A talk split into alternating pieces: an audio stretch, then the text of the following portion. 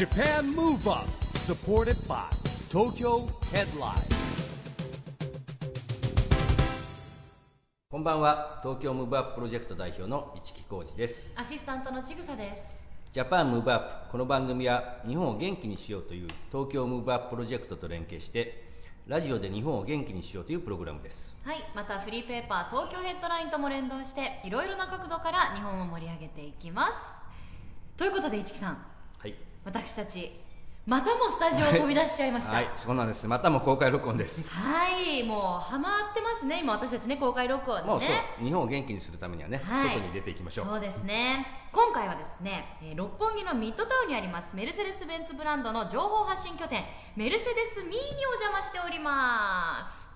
えー番組でお邪魔するのは今回2回目になりますね。はい。うんえー前回は水野雅人さんそして柔道の吉田秀彦さんをお迎えして公開録音を行いましたが、今日はですねここメルセデス・ミーで8月6日に行われましたジャパンムーブアップ東京ムーブアップオープンカレッジベクトル大学東京校の模様をお送りします、はい、今回はですねエンターテインメントで日本を元気にというですね、えーテーマにしましてゲストはですね、えーホリプロの社長の堀吉隆さん。はい。前もね出演していただきましたけどそうですね、その時はスタジオにお越しいただ、はい、き今回ましたね、公開ということでですね、はい。えーまず堀さんによるトークをしてもらって、えーそれからですね、えーその後我々とですね堀さんを交えたトークセッションということで実施いたします、はい。番組ではこの第2部のトークセッションの模様をお送りしていきたいと思います。それではトークイベントの模様を早速お聞きください。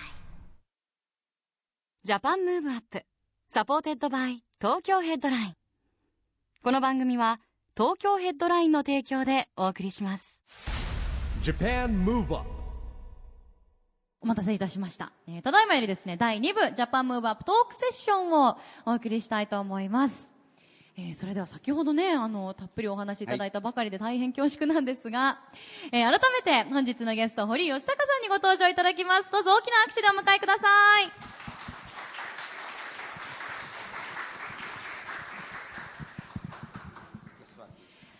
どうぞおかけください。あー先ほどは素晴らしいトーク。どうもありがとうございました。とんでもないです。えーあの市木さんもね、知らない事実が。いや僕2020年から全人口減ると知らなかったですよ。はじこれこれも、あの統計の調査であ入ってるんです。それを見据えた、まあ、エンターテインメントの展開というのもね、お話しいただきましたが、第2部はですね、えージャパンムーブアップトークセッションといたしまして、堀さんに様々なテーマで、えー日本が元気になるお話をお伺いしていきたいと思います。早速、最初のテーマはこちらです。はい。日本と世界のエンターテインメントの違いについてお聞かせいただければと思いますが、やっぱ世界のマーケットっていうのはね、もう必要不可欠というお話先ほどありましたが、いかがでしょうか？なかなかこれもあの難しいんですよ広すぎてで、えー一番違うのは過去ずっと日本のエンターテインメントっていうのはもう99.9%国内需要だけでうまくいってたっていうところで今日本の CD の売り上げっていうのは世界1位なんですね。でお世界1位だって皆さん思うと思うんですけど、えー一番最盛期のよりの40%ぐらいしかないんです一番いい時8000億ぐらいだったのは今2900億ぐらいで、えーじゃあなんで1位になったのかってアメリカからレコード屋さんがなくなったからで。であんまり世界1とか2とかってあんまり関係ないんですよ。マーケットをどれだけ抑えてるかっていうことと金額的にどれだけあるかっていうことでいうと日本というのはもう本当にこじんまりと日本国内だけでやっていけてたものが先ほども言ったように黙ってても人は減っちゃうっていうところに対抗していかなきゃいけないわけですね。でそこが大きな違いですけど世界のエンターテインメントって言っても、うんほとんどアメリカの資本のものがもう世界中を、まあ、牛耳っているという言い方は変ですけど映画もそうですし、まあ、演劇はイギリスとアメリカですし、うん、他に何がありますか？アニメーションも実際にはアメリカのアニメーションが世界中のテレビあのケーブルテレビで流れてるしディズニーチャンネルはもうどこの国行ってもありますし、えー日本のアニメはすごいすごいって言っても実際に稼働してる国とか金額規模とかで言ったらそんなにまだ大したことないですね。今でもあのクールジャパンということでですね、まあ、全体的にエンターテインメントだけじゃなくてやっぱアジアに日本も出てってるじゃないですか。まあどんな感じなんですか？堀井さんなんかも結構出られてると思うんですけども。あのなんていうんですかねニッチなものをつなぐことがインターネットの世界ではできるようになったんで一人ものすごく好きなものがあってそれをアピールしていくと世界中の人たちが集まってきてコミュニティを作るんですね、で先ほど言ったうちのうんアニメソングの歌詞というのはマクロスっていうマクロスフロンティアっていうアニメーションのうん歌をやってたんですけど、はい。マクロスってもう20年ぐらい前からずっとシリーズ重ねてるんですけど、世界中でマクロスって一度も放送されたことないんです。でも世界中にマクロスファンがいるんですね。でそのシンガポールのアニメフェスティバルのコーディネーターからそのアーティストのファンページにアニメフェスティバルをやるから来てくれないかってメールが来てまあ本当か嘘か分かんないから行ってみようって言ったらお客さんがいたんですね、2000人ぐらい集まって。そこからシンガポールにも来るんだったらこっちもこっちもってどんどんどんどん広がってフランス行ったりこの先月もサンフランシスコのフェスティバル行ったりとか、あの実現するとなるとみんなオファーを出してくるんですよね。えでもほとんどは日本のになお願いしてもアーティストも来ないだろうと思ってるんで、どうしても k p o p に行ってしまうと、えなるほど。あの先ほどトークの時にもフェイスブックのお話がありましたけどこう日本の、ね、エンターテインメントの素晴らしさを世界に発信するには今は本当にいい時代ですよね。いい時代というかもうここでやらないといつやるんだって、もうそれぐらいもう遅きに失してるんですよ。だだからもうとにかく行って実際に見せるっていうことがなるほどね。今年ねそういえばあの ABEX がレーネーションがなぜか台北とシンガポール行くんですね、今年から。アジア、アジアに進出ということですね、はいちょっと僕も行って見学してこようかな。そうですね。やっぱご自分で行かないと感じないとニュースで報道されてることだけじゃないびっくりすると思いますよ。で台湾でコンサートをやる、まあ、うちのそのアニメの子なんかもやったんですけど大体向こうの感覚で言うと1万2000円ぐらいのチケットを買ってライブに来てるような感じなんですよね。でそれができるのって本当にお金持ちなんですよ、でお金持ちはインターネットの環境は潤沢だし非常に滑らかな環境を持ってるし、えーコンサートグッズもたくさん買うし。で全国民に向けてっていうことはもうとても無理なんですよね、ある一部の人がえー興味を持ってくれたものが少しずつ広まっていくっていうのはえー文化とか芸能の話なんで、ね、絶対びっくりすると思いますなるほど。あーちょっと楽しみはいですね。研究していきます、それでは続いてのテーマに参りましょうか。こちらです。また大きなテーマが来ましたが、エンターテインメントの力について。でも先ほどスペシャルトークの時にも、まああの国境を越えて、まあ、政治的な問題を超えて、やっぱりエンターテインメントは訴える力があるというようなおそうです話もねまあ、それもありますした例えばホリプロってもう総合プロダクションといいますかもうあらゆるね歌手から俳優から舞台やる人からスポーツ選手からあるあらゆるジャンルの方が所属してますよね、そうだそういう意味で言うとまあそうですよね、まあ、ぜやっぱ社長として全体を目配せしながら。あ海外に出ていくものに関してはこ言葉使って無表情でも分かるものはもうととりあえずうん考えに入れてないんで、あもう歌とおお芝居とおぐらいですよ。もうそこに一極集中。ですでテレビ番組なんかでもなかなか海外で放送されないっていうのは昔の日本のテレビドラマって26話ぐらいあったんですね。今11本ぐらい。で韓国のドラマも他のインドのドラマもみんなそうですけど大体ワンシーズン50話とか60話とか週3回ぐらい連ドラを放送するんですね。だからそれではとても間に合わないんで多分ドラマはなかなか海外にこれから持っていくのは難しいだろうなって、うするとやっぱり歌の力っていうのは我々がその若い頃も意味は分かんなくても英語の曲聴いてたわけだし、えーアニメのそのこのことで見た感想で言うとアジアはもちろんですけどフランスでも日本語で合唱するんですよね。で英語で、M、あの曲の間に MC をやると日本語で喋ってくれっていうのが掛け声が来たりするんですよ。だから日本の文化を見に行ってるんだから日本のものを見せてくれってていうことは言われます。だからなんていうんですかね。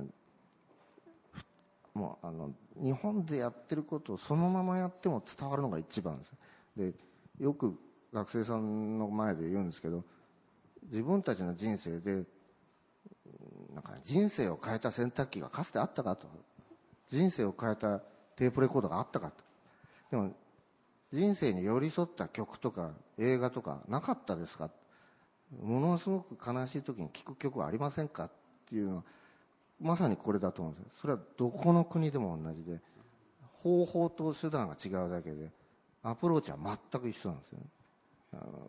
誰かが悲しい時にみんなで歌う曲は必ずどこの国にもあるしベトナムとかマレ,、まマレーシアだったかな？どっかではいまだに五輪真由美さんの恋人やはすごいんですよ。誰でも知ってるんですよ。マレーシアで。誰でも知ってるんですよ。でそういうものが伝わってるってことを知っていればおのずと次の展開っていうのはあの戦略的にやれば見えてくるんじゃないかなと思いますけど、ね、人生を変える気持ちで他の国の人たちの人生も変える気持ちでいくっていうことですよね。奥深いですね。まあでも確かにそういう曲ってありますよね音楽はね。ちなみに堀さんの人生を変えた曲は？人生を変えた曲で僕は本当にいろんなもの聴いてたんであれですけど一番は尾崎豊ですね「15の夜。あ」ですね。あ同じ気持ちのやつがいたんだっていう。のはあ、へー。結構青え春時代はうん。悶々と、悶々とはしてないんですけど。すごいすごいツッコミですねちぐささん。ん かへー。15の夜ねリリックたまたもまねその時に学校の指示で何日間かお休みをいただいててですね。あー。あ教育的指導のお休みですまあ、なるほどだからまあ、君、まあ、もうちょっとや休んでいいよって言われてた時にレコード屋で買ったらだったという。それはもうだってシよくチュエーション聞いてそう最高ですね。堀さんとねよく聞いてたんだけどだって小さい頃からで周りに芸能人有名人ばっかりでしょ？まあそうなんかこうま混ぜた子供になってたりとか。まあ、まあ、こういろいろここでは言えない話がいっぱいあるんですけど大学に入るまで新宿に昔駒劇場っていう劇場があったんですけど、大学入るまで正面玄関から入ったことなかったですよ。ねえ？ああそう裏か口から入った。顔パスで裏口から。でちっちゃい時はあの守衛さんのなんていうんですか、ま、小窓があるんですけど、守衛さんがいて。そそれがね1 3 0センチぐらいだったんで、スーッと入れたんですよね。あ見えなくてね。はいそれも。表から入ったのはアルバイトしてたアルバイトを大学の時にした時が初めて。えへー。まあだからぜ皆さんに比べたらつまんないあの生活でしたよね。え？いやいやだって横見てもいつも有名人いるみたいうな感じですよねですね。なんかそうそうまあなんか近所のおじさんたちが遊びに来てるような感覚ですよ。ああなるね。だからテレビ見ててもそんな面白くないんですよね。あーああいつもと同じ風景だみたい全然面白くない。プライベートなお話をきっとねお家でも大物の方々がしてるの聞いてる方が確かに楽しいですよね、でしたね。えー映画は何か思い出に残ってる作品はおありになりますか？映画はなんでしょうね。もう本当にたくさんあるんで映画の話をするとそのあのさっきデスノートって話ありましたけど脚本家と食事しててマイベストムービーは何だって話で2時間は盛り上がれるんですよ。で同じものがあったっていう時にたまたまそれはニューヨークに住んでる人なんですけど「アメリ」って作品が面白かったって「あ俺もアメリ知ってるぞ」あれがこうしてこうして盛り上がるんですけどえー今度会う時までにベスト20を持ち寄ろうって話になって今 ET にしようか。うーん哀愁にしようかとか。ね幅広いですね幅広いですねやアメリからだってい職業柄っていうか堀さん日々ももう3つも4つも舞台見たりまあそうですよね。例えばねあの映画だって映ね。お仕事のうちみたいな今は感じですよ今では考えられないと思いますけど僕は ET っていうのはニューヨークで見たんですね日本で公開される前に。えー当時のニューヨークの劇場ってのは2階席は喫煙家であ僕はあの学生だったのでタバコは吸いませんでしたけど自転車が飛んだ瞬間に場内が総立ちで拍手するんですよ。であれ見ちゃったんでもう ET がもう焼き付いちゃったんです。ね今はもうそんなことはありえませんけどせ席から立ったら怒られちゃうんで、ね、いやーでもそう思うと、ね、今はいろんなあの映画を見るにも何するにもルールがあってそれはそれでいいことで大事な必要なものなんですけど当時のそういう良さもありますよね、うん。まあ、あと今自転車飛んだぐらいじゃ驚かないですからね。今 CG とかすごいですからコンピューターグラフィックス画期的なね、あの月のバックに印象的なシーンでしたもんね、ありがとうございます。まだまだお伺いしていきたいんですがじゃあ続いてのテーマに参りましょうか、えーこちらです。最後の、えーテーマになります経済の活性化復興国際交流そして何よりみんなの元気が高まることなど、えーオリンピック・パラリンピックがもたらす効果についてお聞かせいたまあだね結構ければとさっき堀さんねもう前段で喋っていただいてねスましたけどペシャルトークでもおはい話がありましたが、やはりもう最大のジョーカー切らなくてはいけないジョーカーというお話でしたよね、あの今日もそういう話になったんですけど中学生ぐらいの子供がいる人がオリンピックで働きたいと言っているとかね、やっぱり5年後の目標で自分がオリンピックでボランティアをやっているだろうっていう想像をしている子が結構いるわけですよね。え。でそれは素晴らしいことなんですよ、でおまあ、さっきさっきあの控室でもお話ししましたけど実はオリンピックのボランティアよりもパラリンピックのボランティアの方が大変なんですよね。数も必要だし。うんで日本の人たちももう世界中そうですけどオリンピックが終わるとなんかもう終わった感じになってしまうっていう、これを日本だけはパラリンピックがものすごく盛り上がったっていうようなことがひょ、まあ、万が一ですね。世界にアピールできたらものすごいアドバンテージですね。で競技場のそばにどんな障害を持っている人でも難なく競技場間を移動できたとか、えーホスピタリティがそのボランティアの人たちがパラリンピックの人たちに対応したえー仕方が、うんまあ、先ほど高齢化社会のモデルになるっていうのはすごく快適だったって言って帰っていくっていうのはこれに勝る宣伝ってないんですよね。まあそうですよね、本当百聞は一見にしかずそうい。う口コミで広がってきますからね。だからオリンピックで盛り上がるのはいいけど同じ情熱をパラリンピックに向けないと多分うん難しいんじゃないかな、どうしてもね後にやるからパラリンピックがねねこう注目されないんですよね残念ながら。ただねロボットの技術とかその介護ロボットとかの量産体制っていうのは日本はもう段違いに進んでるんで、えー少なくともアメリカのものよりも日本のものの方がアジアの人たちにとっては近しく感じ、まあ、距離的に近いってこともありますけどそれ見ちゃ見ちゃうってことが大事なんですよね。でえー特にそのうんびっくりするとかすごくでかいとかすごく速いってもう人間の感情でこれほど単純にびっくりするものないんでそそのエモーションっていうのが動かすんですね人を。うん大きい画面とか。うまい歌とか。でそれを東京の場合にはロンドンと違ってビートルズもいないし、えジェームス・ボンドもいないし世界的なアイコンになるものって何もないんですよね。だもう全部が世界中世界から来た人テレビで、えー世界中で見てる人にとって初めてでなきゃいけないし、初めてでびっくりしなきゃいけないしあそこに行きたいと思わせなきゃいけないしそそういう意味では経済効果もあるしホスピタリティの効果も東京はバリアフリーで素晴らしい街だったっていうカードが最後にもう一つジョーカーとして残ってたらとても大きい経済効果もあるし文化的な効果もあるし、えー自信をなくしてると言われてる日本の人たちが世界から称賛されることをものすごく喜ぶわけですよ日本人は、褒められると伸びるんですよ。だからほ褒めてほしいと思えば多分うまくいくんですよ。なるほどね、うん。まあ、本当ね2020年だけじゃなくて1年ぐらい前からね、まあ、あのラグビーのワールドカップもありますしね。どんどんどんどん外国からお客さん来ますから、まあ、本当に日本のいいところを見てもらうチャンスなんですよねそうですね。そして東京オリンピック・パラリンピックが、まあ、パラリンピックもすごく注目されたというこう世界的にも最初のオリンピック・パラリンピックになったらすごく光栄ですよね。ね、おもてなしって言ってるぐらいですからね、あのふ普段通りやってればあのおもてなしな何かやらなきゃいけないと思わなくても普段通りやってることが素晴らしいんですよ。だデパート行ったりしてあんなにあの放送をしてくれる国なんか世界中どこにもないし、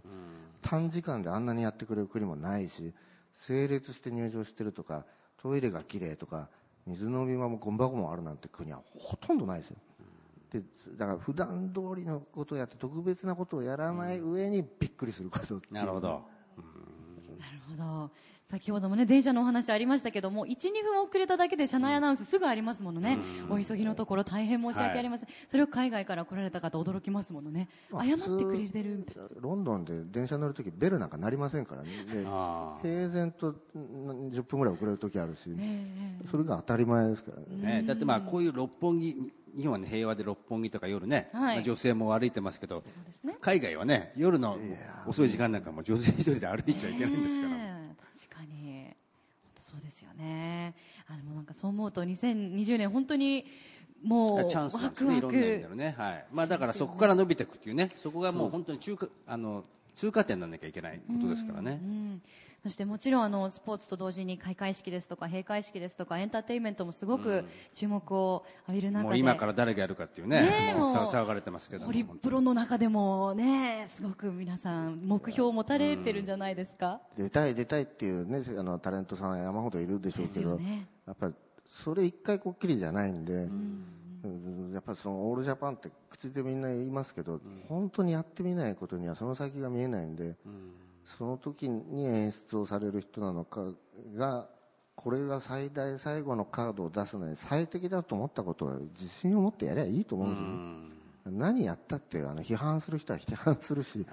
まあね。長野オリンピックの時もみんなボロクソ言ってる人もボロクソ言ってるし、良かったっていう人はものすごく良かったって言ってるし、いや僕意外だったのはね僕もオリンピック関係の仕事をしてましたけど僕もね感覚としては2020年まだだからまだいいだろうって感覚だったんだけど、まあ、さっき堀さんからねいや市木さん準備するのはもうね今からじゃ間に合わないんだよっていうね。ねえ。そうです素人考えだといやまだ先ですからみたいな感覚なんですけどやっぱいろんなその環境がありますもんね装置からね舞台からね。さっきの「デスノート」っていうミュージカルはもう5年前からやってるんですよ、でや5年前からやってるんですか？やっと先々週ぐらいに最後の曲が上がってきたんですよ、だからもうギリギリなんですよ。だからたかが1か月公演でも5年かかるんですよ。ゼロから作るのは、まさにあと56年しかありませんからね,、うんそうですね。はい2020年までね、えー楽しみにしたいと思います。さあそれではですねここからは会場の皆さんから、えー堀さんに質問を受け付けたいと思います、お時間の都合上、えー、23問になりそうなんですが、えー質問が終わりになる方は挙手にてお願いしたいと思いますスタッフの方がねマイクをお持ちいたしますのでご自分のお名前と質問をお願いいたしますそれでは、ね、急に言われても緊張すると思いますが、あ、でも早速手が上がりました。ありがとうございます。じゃあ、後ろの、そうですね、スーツの方、お待たせしました。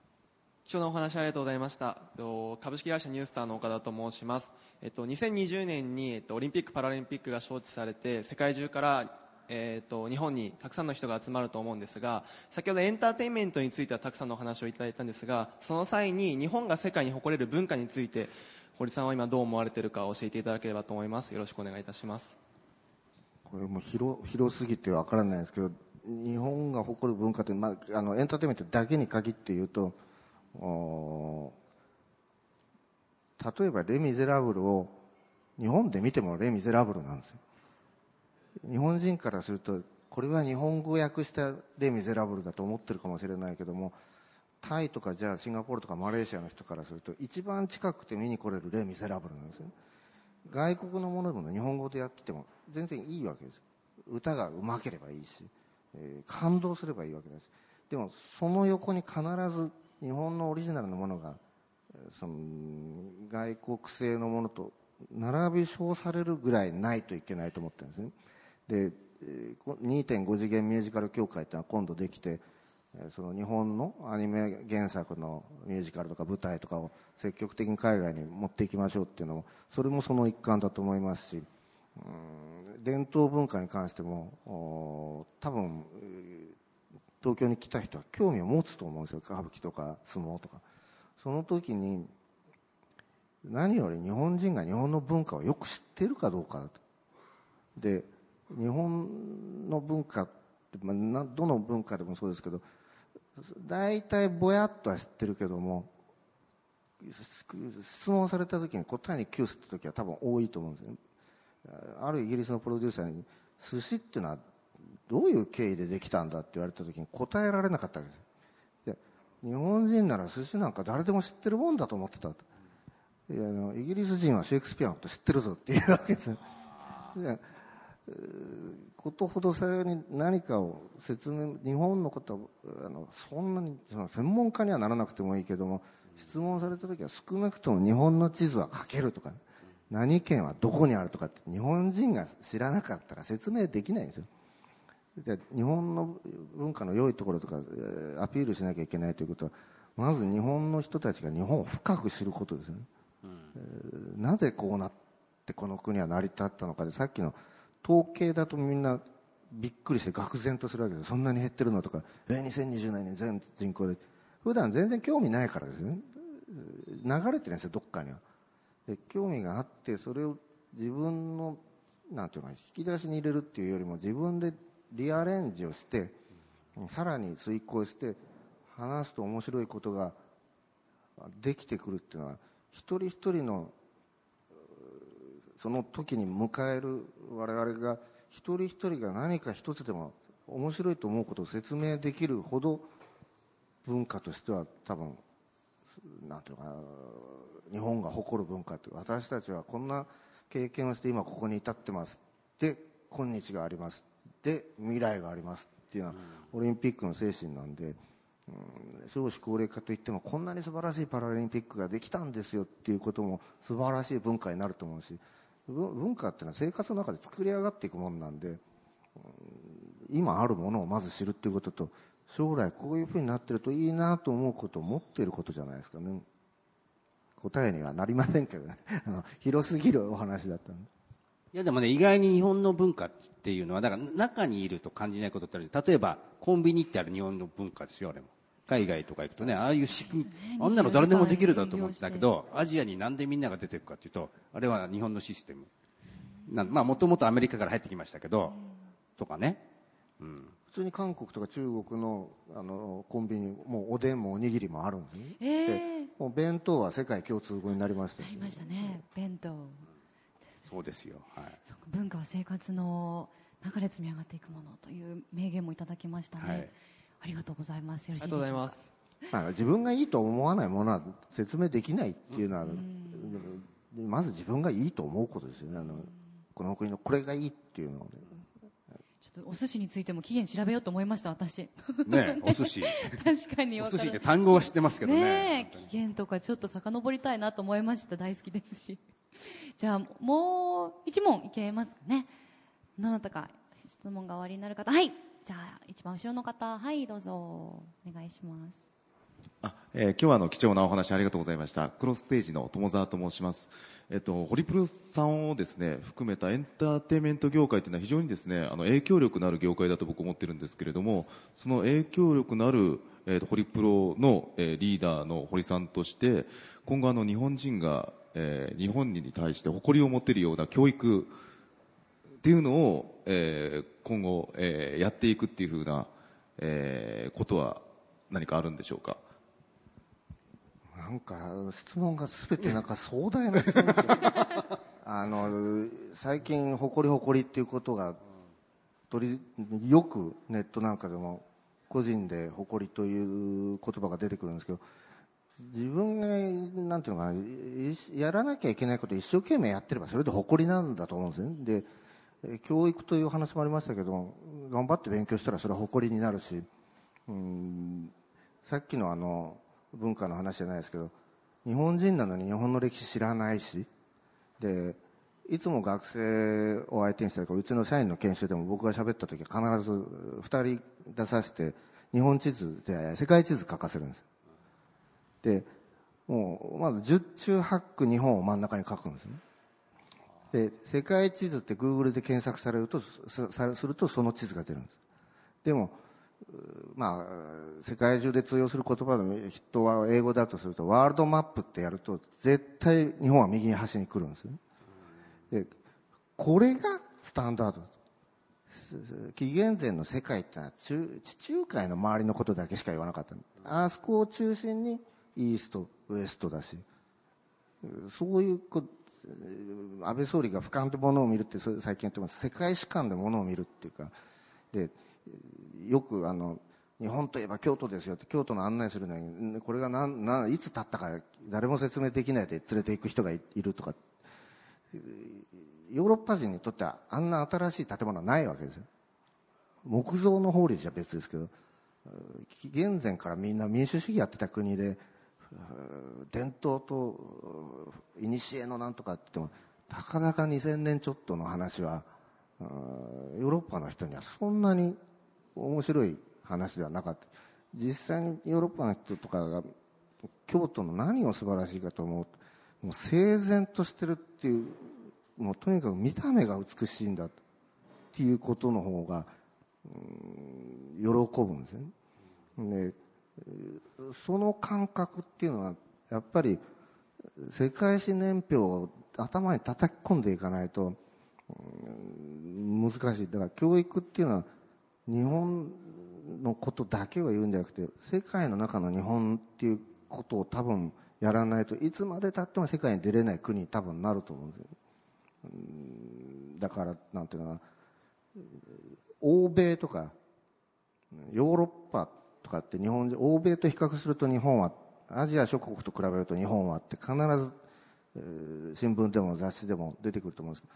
欧米なんて国はないしね。ヨーロッパっていう国もないし。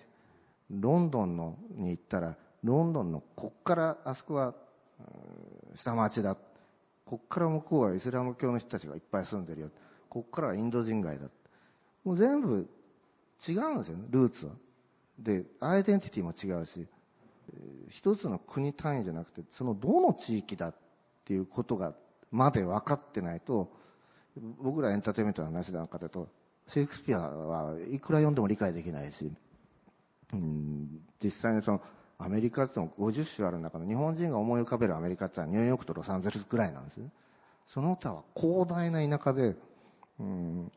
買い物に行くにも車で1時間かかるのは普通のところとニューヨークではもう全然違うんだっていうことを頭に入れとかないと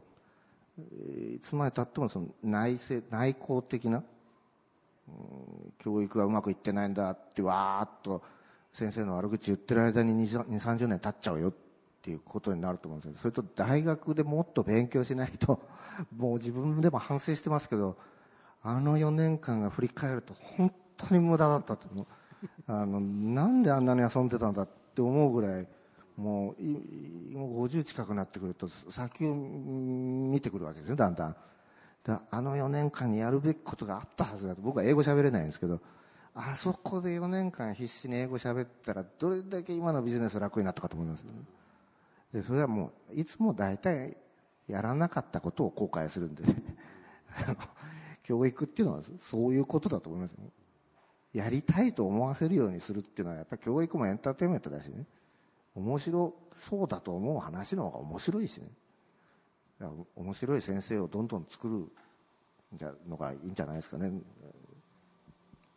それも答えになってなくて申し訳ないんですけど。とうございます。教育もエンターテインメント。 education ですから。引き引き出すんですよねだからね。やっぱり引き出してあげるこの手法というのを考えていかないとね、そうですねいやでもねだから世界的まあ今はそうですよなんかワールドワイドに行く生き方とローカルでもいいやって生き方とね二極分化だと思いますよ。だからなんか挑戦したい頑張りたい人はどんどん努力するしまあなんとなくゆったりしてればいいやって人はそうですし、まあ、さっき堀さんがおっしゃったように自分で何するかですもんね。日本僕らが外国旅行行って言葉を通じて道が迷わない迷っちゃったって言ってもなんとか向こうも教えようとするじゃないですか、うん、同じこと2020年起きるはずなんです、うん、もう街角でもう右往左往してる人がいた時にどういうふうにやるかここで一つでもその人となんかちょっとでも会話の共通点があるともう爆裂的にフィールドが広がるし、うんこんな面白いことはないですねこれは僕らがいくら作り物を作ってもそれにかなうエンターテインメントはないですね、なるほどじゃあ2020年に向けて本当個人個人もちょっと意識を高めて、うん、そうですよ、はい、いきたいですよね。そう。あこれこれそういう番組ですよ。そうですよね。ジャパンムバ みんなで日本を元気はいにというね。日本元気にはい。はい、ありがとうございます。じゃあそれではお時間が参りましたので、以上で質問タイム終了とさせていただきます。ありがとうございました。ではですね、えー最後に本日会場の皆様にもお書きいただきましたが、東京ムーブアッププロジェクトでは2020年を目指して東京だけじゃなく、今もね、まさにお話にありましたが、全国で日本を元気にする活動として、この度チーム2020を結成いたしました。ジャパンムーブアップ日本を元気にアクション宣言、こちらをベースに2020年に向けて日本を元気にしていく人たちをつないでいきます。ということで、本日はゲストの堀さんにも2020年を目指して日本を元気にしていくため、まあ、ご自身は何をされるかという東京ムーブアップチーム2020ネットワーク宣言を書いていただきました。その、では発表をお願いいたします。えー堀吉高は2020年を目指して日本を元気にしていくために世界へ出かけていきますおー、あ、拍手が。いいですね。つい拍まあ手したくなねまあ、堀さん自らね、世界に、まあ、今もかなり出かけてるんですけど、実は。ね。じゃあ、改めて、そう書かれた馬券をご説明いただけますか？いや本当にあの出かけていくんですねあの、えー海外市場を開拓して席巻しに行こうなんて思ってなくて実際行って分かんないから教えてくださいってとこから始めてるんですね。で多分それの積み重ねなんじゃないかなまあ、さっきジョーカーと言いましたけど僕はそのオリンピックの先も大事なんで2020年の崖にならないようにとにかく世界中に知り合いがいてえー日本のことが分かる人が一人でも増えてくれればいいなと思います。ありがとうございます。本当に貴重なお話、たくさん伺いました。どうもありがとうございました。え以上で第2部を終了とさせていただきます。本日のゲストは、堀義隆さんでした。どうもありがとうございました。どうもありがとうございました。Japan Move Up, さあということで今回は8月6日に東京ミッドタウンのメルセデスミーで行われましたジャパンムーブアップ東京ムーブアップオープンカレッジベクトル大学の第2部の模様をお聞きいただきました。貴重なお話また伺いましたね。そうですね、まあ、堀さんはねあのエンターテインメントでも文化のも含めてですねはい幅広い知識をお持ちなんでね、まあ、非常にあの楽しくて、えー刺激のある話だったと思います。はい。また3度目4度目とはい。番組にも遊びに来ていただきたいですね。あのどんどんどんどん外にね出てやらなきゃいけませんから、そうですね、はい。さあそしてここで東京ヘッドラインからのお知らせです。現在23区内を中心にカフェや飲食店などさまざまな場所に専用ラックを設置し約35万部を各週発行しているフリーペーパー。東京ヘッドラインの最新号が来週月曜日8月18日に発行されます最新号はこの夏の話題映画「ホットロード」で主演を務める三代目 JSOULBROTHERS の登坂博臣さんのインタビューや9月20日土曜日に埼玉スーパーアリーナで開催される世界最高峰の総合格闘技イベント UFC ジャパン2014の直前特集など盛りだくさんの内容です。ぜひ東京ヘッドラインを駅やカフェなどお近くのラックでピックアップしてくださいね。またフリーペーパーと同じ内容が無料アプリでも見られますのでこちらもチェックしてください。さあジャパンムーブアップそろそろお別れのお時間です。次回も元気のヒントたくさん見つけていきましょう。はい、元気のヒントはまだまだあります。ジャパンムーブアップお相手は一木広治と、ちぐさでした。それではまた来週。Japan Move Up supported by 東京ヘッドライン。この番組は東京ヘッドラインの提供でお送りしました